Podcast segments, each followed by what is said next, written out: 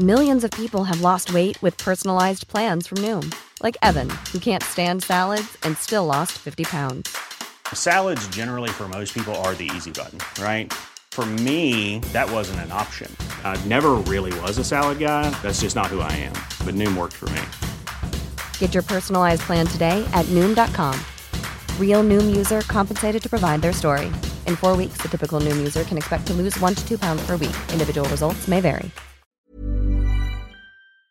La Red por los Derechos de la Infancia en México dio a conocer los siete delitos contra niñas, niños y adolescentes que han incrementado en el país entre 2021 y 2022. Tania Ramírez Hernández es directora de la Red por los Derechos de la Infancia en México.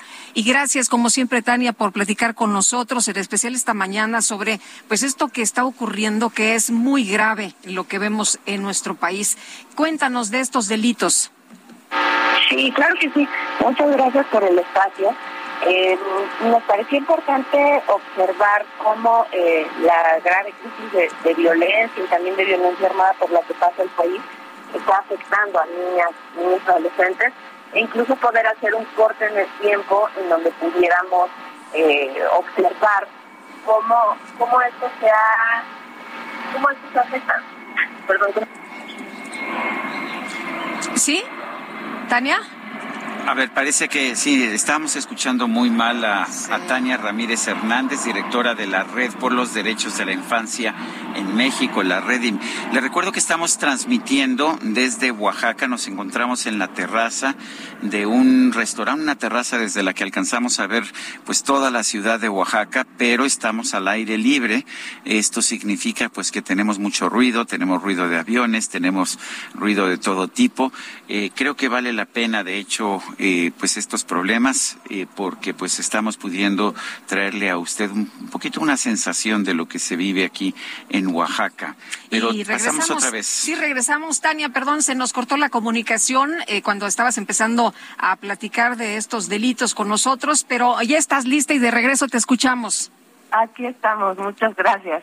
Sí, les comentaba que lo que considerábamos importante era también poder hacer un corte eh, un poco más actualizado sobre los efectos de esta eh, crisis de violencia y de violencia armada eh, para poder observar cómo ha sido, ya no digamos comparativamente en sexenios pasados, con otras administraciones, sino en, este momento, no incluso en este año, de enero a junio de 2022 y observamos con mucha preocupación que hay que hay varios delitos que, que vieron su incremento corrupción de menores, feminicidio y trata, en el caso de las niñas y las adolescentes, es decir, eh, mezclado con un componente sexista, estaría entre los tres delitos que, que las niñas y las adolescentes han vivido eh, incrementos.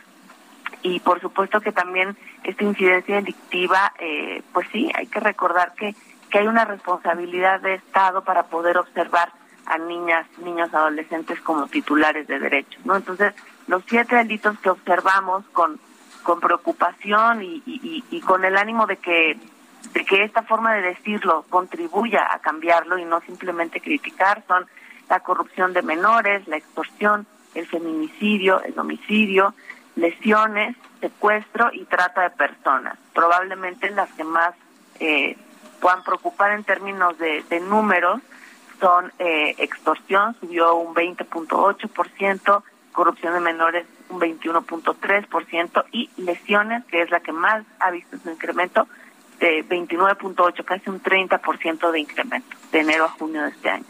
mencionas el tema de trata, cuéntanos, ¿cómo está ese, ese problema, esa situación? Sí, bueno, en, trata justamente es uno de los eh, temas que quisimos subrayar porque el, el pasado sábado eh, se conmemoró el Día Mundial contra la Trata eh, vale la pena hacer un, una, una pausa para poder entenderlo porque es un delito dentro del cual puede haber muchas, eh, muchas prácticas, digamos. Por ejemplo, hoy por hoy eh, el reclutamiento contra niñas, niños, adolescentes, que es algo que también hemos estado denunciando, está dentro, contemplado en términos del tipo penal, está contemplado dentro del delito de trata.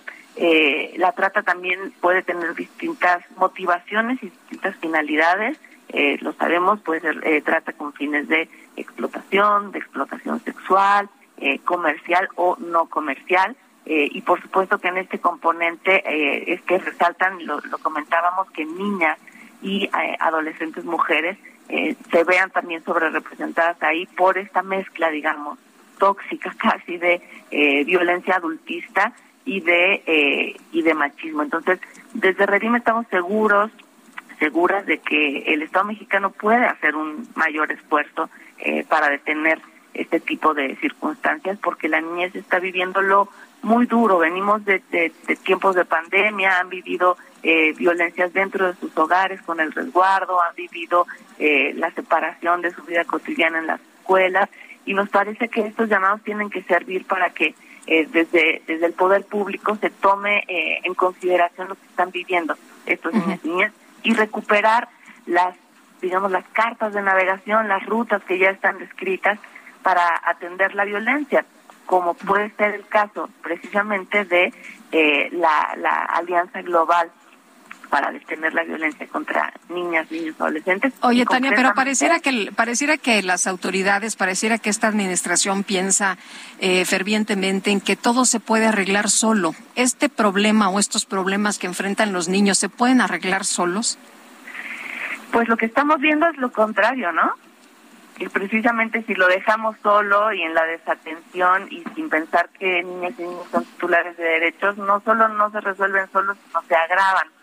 Entonces, de ahí también que utilicemos estas cifras para poder hacer un llamado a todos los órdenes de, del gobierno, a todos los poderes, tanto en los, en los estados como a nivel federal, para retomar esa hoja de ruta que se planteó ya con la Comisión para Prevenir la Violencia contra Niñas, y Adolescentes, eh, que es la Comprevna al interior de Disciplina. Sabemos que es una institución que hace tiempo eh, pasa por un estado delicado, en una crisis política, eh, sin una persona titular, pero ese sistema hoy por hoy existe, existe por decreto de ley, de la Ley General de Derechos de Niñas, Niños y Adolescentes, eh, y disciplina como sistema que articule el quehacer público de las instituciones generó con la participación de organizaciones, de academia, de las propias instituciones de Estado, generó esta comisión, bueno, este plan de trabajo para la comisión eh, para prevenir la violencia contra niñas, niños y adolescentes,